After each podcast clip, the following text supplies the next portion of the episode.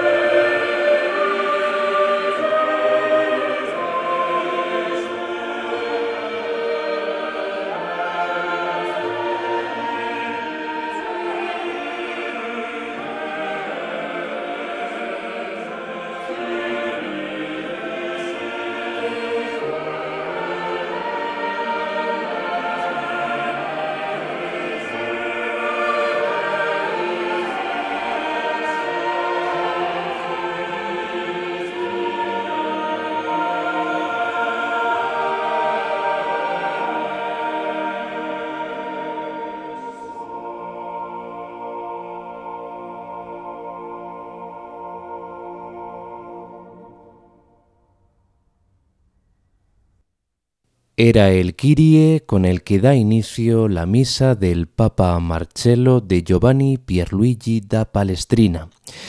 la obra que nos va a acompañar en este espacio de hoy de música sacra en la sintonía de Radio María en clave de Dios. Por lo tanto, les eh, ofrecemos un paseo por la polifonía renacentista del siglo XVI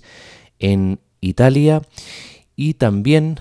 que nos va a suponer hablar del concilio de Trento, porque esta obra del compositor italiano está muy vinculada a los dictámenes y a los postulados que se discutieron en esta famosa cita conciliar en pleno Renacimiento. Nacido en Palestrina, a las puertas de Roma, en torno a 1525, la música llevó al niño Pierluigi a la capital del cristianismo desde la que iba a influir sobre todo el mundo católico y reformado de su tiempo. Escolán de Santa María la Mayor, organista y maestro de canto, trabajó a las órdenes de trece papas, ni más ni menos, y acabó dirigiendo toda la actividad musical de la capilla pontificia de San Pedro. Se casó dos veces y de su primer matrimonio con Lucrezia Gori tuvo tres hijos. Su talento y su formación en las escuelas musicales franco-flamenca e italiana estuvieron al servicio de un gran empeño, que era el de devolver a la música eclesiástica, a la música sacra de su tiempo, su pureza y dignidad según las exigencias del concilio de Trento que tuvo lugar entre 1545 y 1563, y sobre la base del canto gregoriano, por supuesto. En su opinión, la música no había de ahogar ni desfigurar el texto sagrado, tenía que realzarlo. Para ello, Palestrina desarrolló el contrapunto de los flamencos sirviéndose al principio del canon o repetición de toda la melodía gregoriana por las distintas voces. La misa del Papa Marcelo o del Papa Marcello obedece a precisamente esos criterios de reforma que tuvieron lugar en el seno del concilio de Trento. Nos dice el padre López Calo, fallecido el año pasado, el padre José López Calo, en su libro La música en las catedrales españolas que la primera idea del concilio de Trento, su primer objetivo era, como es bien sabido, la reforma de la Iglesia, empezando por la curia papal y siguiendo por los obispos, sacerdotes e instituciones eclesiásticas. Pero los ataques que a partir de 1517 sufrió el dogma cristiano con la doctrina protestante en sus varias formas y en los varios países en que se afianzó hizo que el concilio tuviera un segundo objetivo, que en la realidad ocupó la mayor parte de las sesiones, aclarar y afianzar los dogmas y prácticas de la Iglesia que más habían sido atacados por el protestantismo.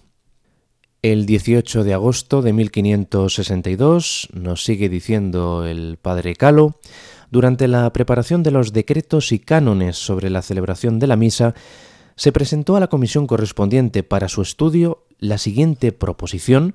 que resumía las diversas propuestas y comentarios que se habían recibido sobre los abusos que entonces se cometían en el, el, aspecto de los himnos y cantos de alabanzas divinas.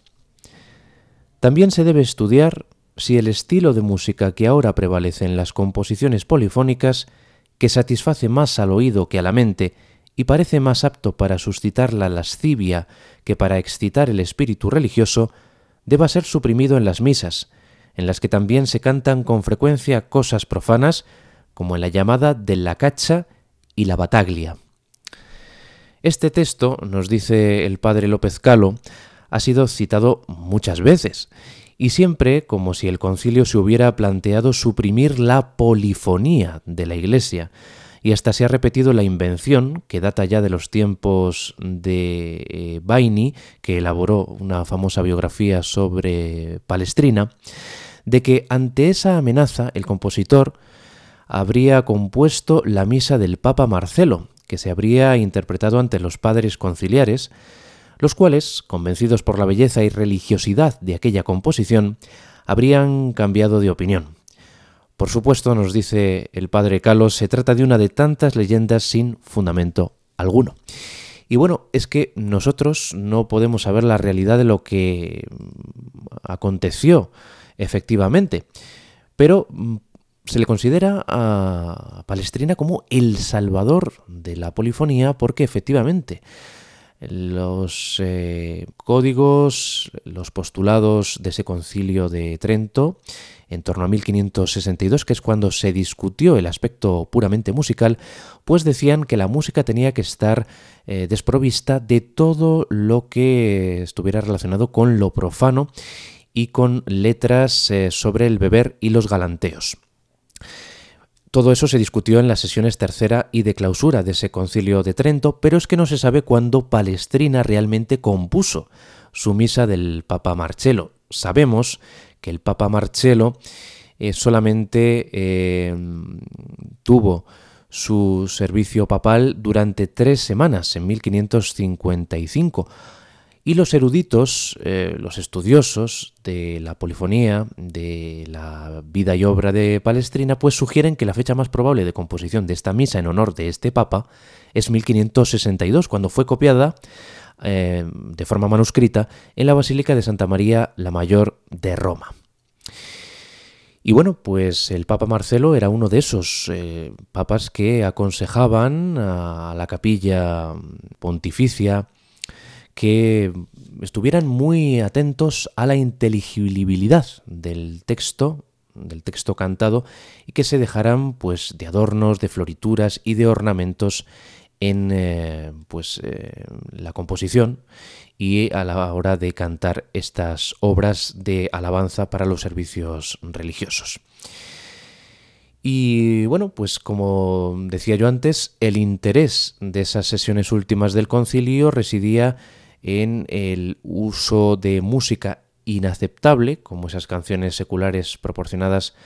con letras religiosas llamadas contrafactum, eh, o las misas basadas en canciones con letras sobre em, temas de taberna y de galantería. Se usaban lo que se llamaban los cantus firmus, que era el canto estable, fijo, sobre el que basar la polifonía,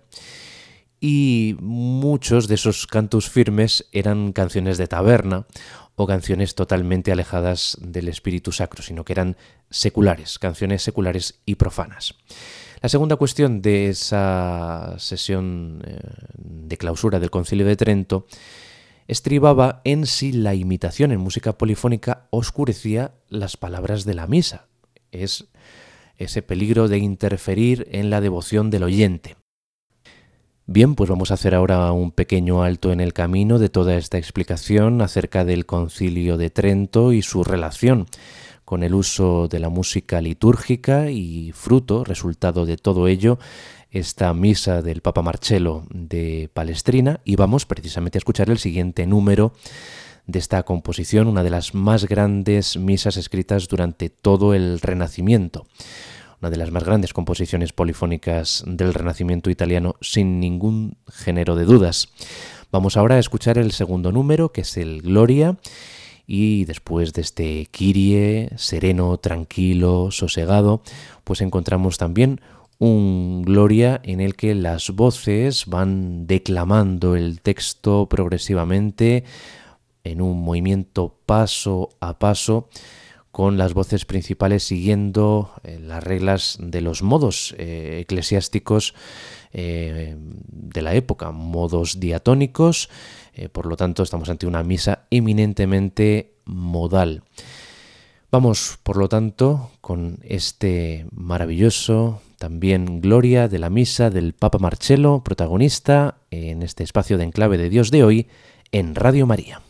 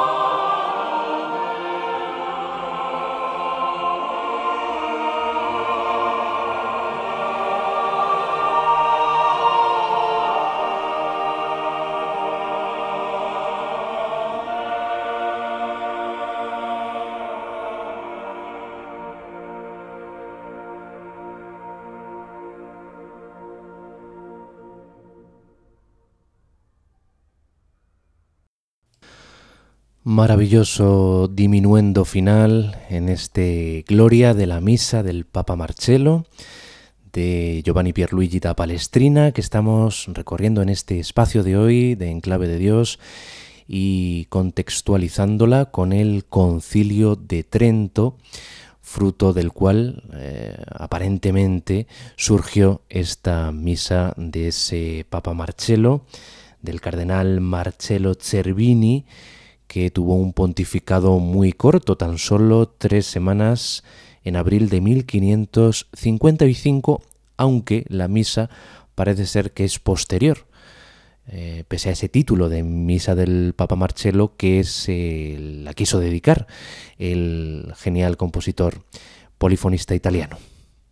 Seguimos con las indicaciones del padre José López Calo, que nos dicen que el hecho es que en la Congregación General del 10 de septiembre de 1562, que es cuando probablemente eh, compuso Palestrina esta misa, se aprobaron varios cánones sobre la misa, ¿no? sobre la misa dentro de, de la liturgia, de los que el octavo, entre otras prescripciones, establece que en las misas en polifonía, las llamadas ritmis musicis, o con órgano, no se incluya nada profano, sino solamente los himnos y alabanzas divinas, y que todo el modo de cantar en polifonía, el modis musicis, se componga no para la vana satisfacción del oído, sino en modo que todos puedan comprender el texto. Ahí, precisamente ahí se basaba esta composición, este estilo declamatorio casi continuo, con grandes frases homofónicas, sin uso de polifonía apenas, que aquí utiliza, eh, emplea, configura Palestrina en esta misa del Papa Marcelo y parece ser, cuenta la leyenda, que el Carlos Borromeo pues finalmente aprobó el uso de la polifonía en las celebraciones litúrgicas cuando quedó fascinado ¿no? por la belleza inconmensurable de estas melodías de Palestrina en esta misa del Papa Marcelo. Pero bueno, todo es una leyenda, como nos dice el ya difunto padre López Calo. Finalmente nos sigue diciendo el 17 del mismo mes, de ese mes de septiembre de 1562, en la sesión 22 del Concilio de Trento, se estableció como norma última y definitiva sobre la música sagrada la siguiente, que en su formulación tan genérica encierra lo esencial para la solución del problema básico de la música sagrada, que dada su importancia se ofrece también en su original latino, y decía,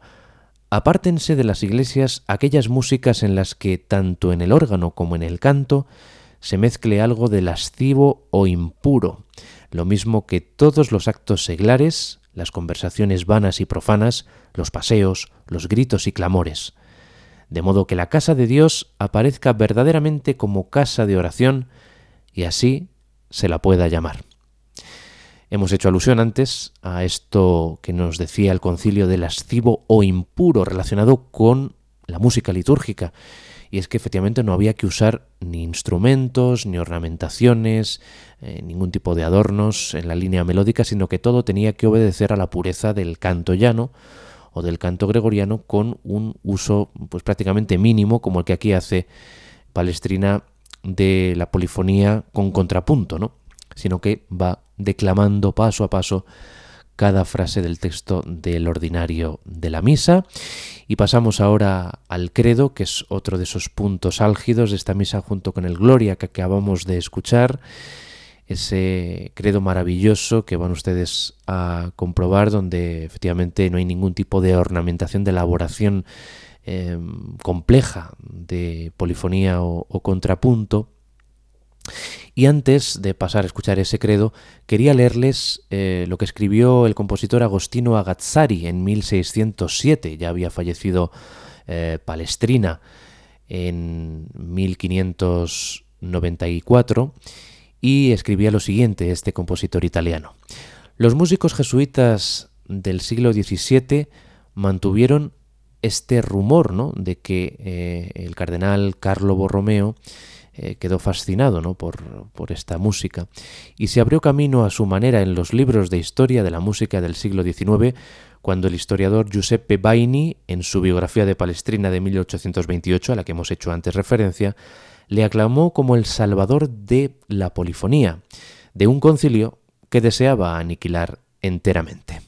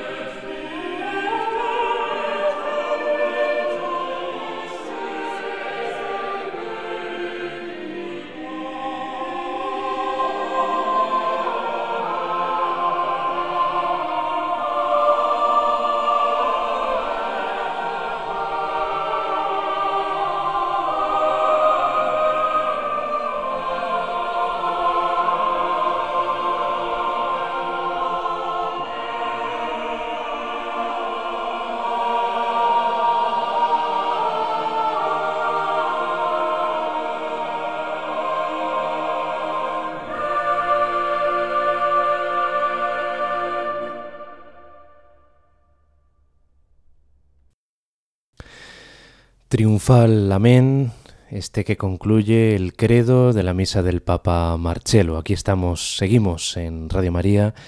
en el espacio de música sacra en clave de Dios, gozando de la polifonía de Giovanni Pierluigi da Palestrina y con esta obra, una de sus más sensacionales misas, aunque bueno, hay que decir que dentro de esas 105 misas que están catalogadas de Palestrina, pues esta es una más de ese talento infinito, de ese genio de la polifonía del Renacimiento que era Palestrina. Pues continuamos y seguimos hablándoles de, en este caso, las propias intenciones compositivas del autor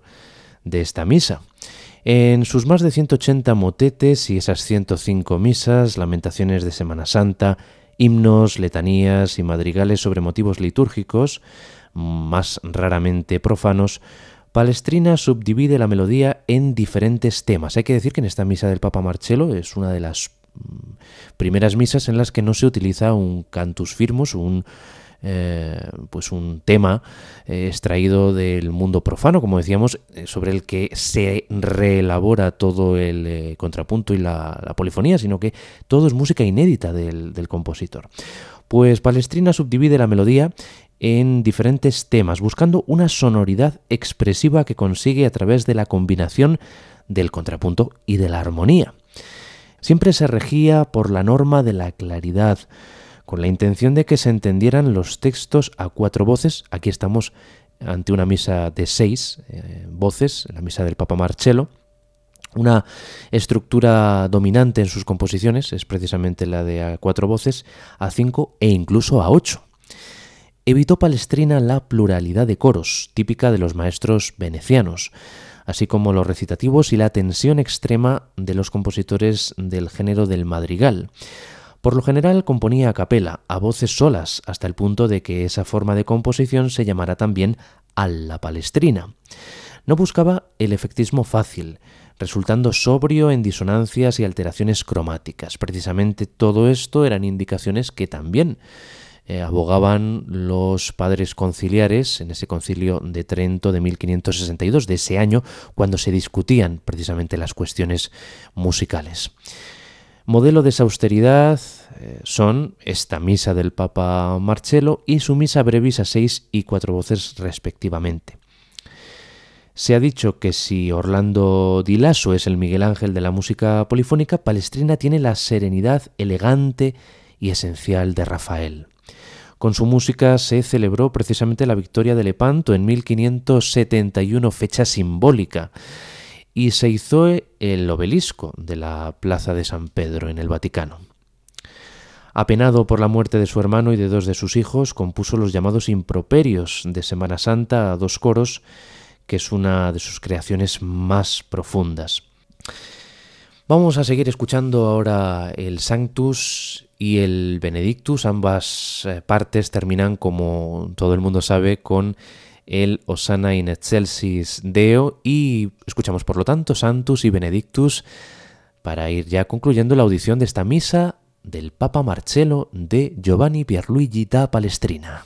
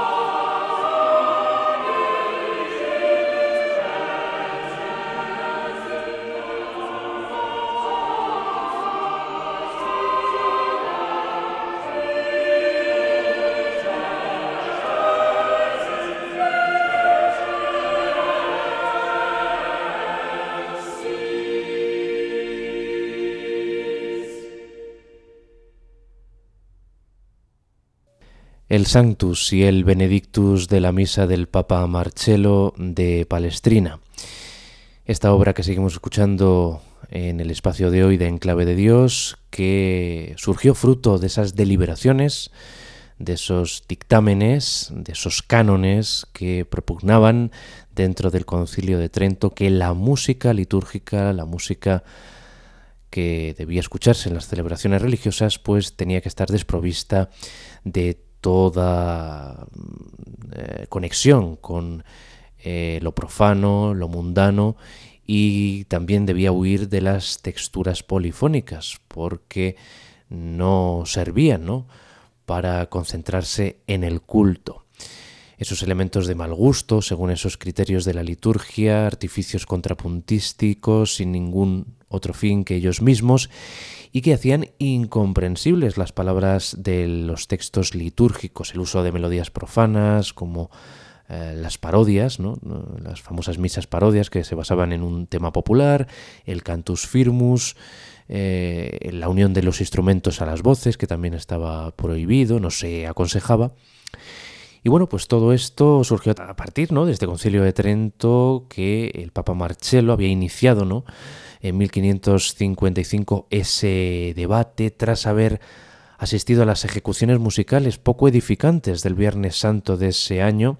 y había inducido a los cantores de la capilla papal, de la eh, capilla sistina sobre el sujeto de la música litúrgica, diciéndolos a los miembros de la capilla de adaptar su canto a las circunstancias y estar seguros de que las palabras eran bien entendidas por los fieles. Por lo tanto, a partir de esas reformas severas en el seno de la Iglesia Católica, pues Palestrina se adapta componiendo esta misa que presumiblemente eh, compuso en 1562, se publicó eso sí en 1567, 12 años después de la muerte del Papa dedicatario Marcelo II.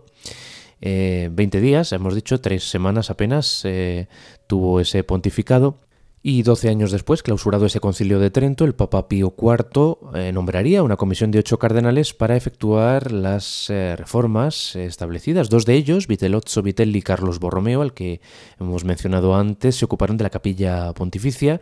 y, entre otras cosas, quisieron examinar el género de música que se ejecutaba en ella. Palestrina entonces fue invitado a presentar sus eh, composiciones y se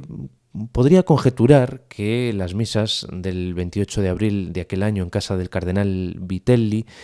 fueron la prueba irrefutable para demostrar que se entendía perfectamente el texto, las palabras.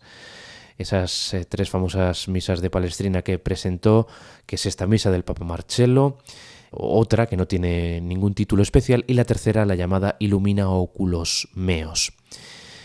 Bueno, pues la prueba resultó favorable, puesto que Palestrina obtuvo poco después unos muy dignos honorarios y encargos, y no es improbable que Pío IV, a quien había vuelto la idea de alejar la música polifónica de la Iglesia, pues fuese definitivamente disuadido de ello por la audición de estas tres misas.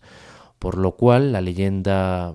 quizá desacreditada por la crítica, ¿no? que, la crítica eh, desacredita y el padre López Calo, como hemos leído antes, pues no se cree, pues tiene mm, quizá probablemente un fondo de verdad, aunque bien es cierto que las conclusiones del Concilio de Trento no hablan de prohibir la música polifónica en las celebraciones religiosas. Eh, sí había pues deliberaciones y opiniones en el seno de, de esas sesiones, ¿no? Pero no hay ningún documento oficial que acredite que la música polifónica iba a ser eh, prohibida y por lo tanto eh, considerar a Palestrina como el salvador de la música polifónica quizá pues es, demasiado cinematográfico, ¿no? Pero bueno, como, como leyenda mm, como aspecto curioso de la historia de la música pues queda ahí y a raíz de ello Hans Fitzner le dedica la famosa ópera palestrina ya en el siglo XX. Nos queda por escuchar el Agnus Dei, que son dos, dos Agnus Dei, precisamente los que elabora aquí eh, Palestrina. En el primero de ellos vuelve a asomar el Kyrie inicial y es una de las pocas repeticiones de música de toda esta misa del Papa Marcello que ya concluimos su audición.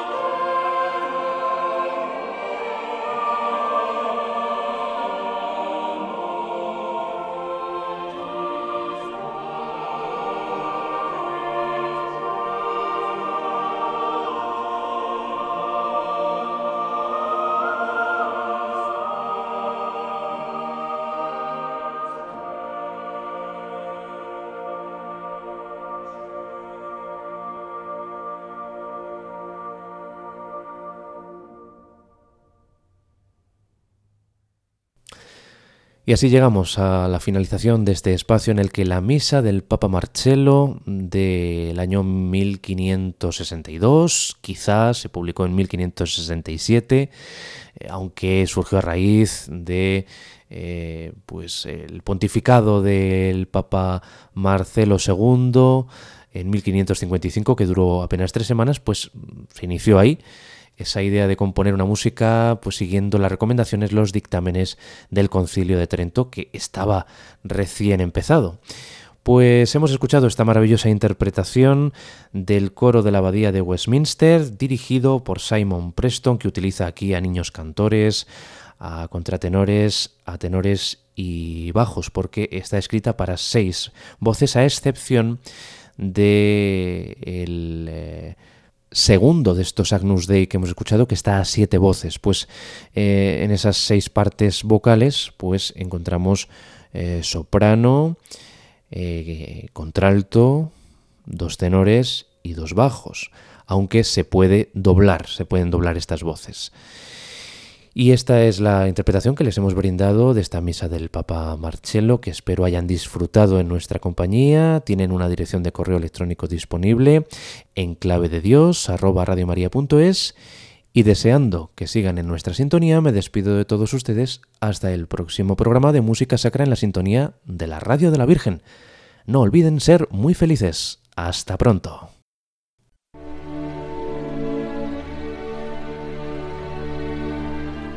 Y así termina En Clave de Dios con Germán García Tomás.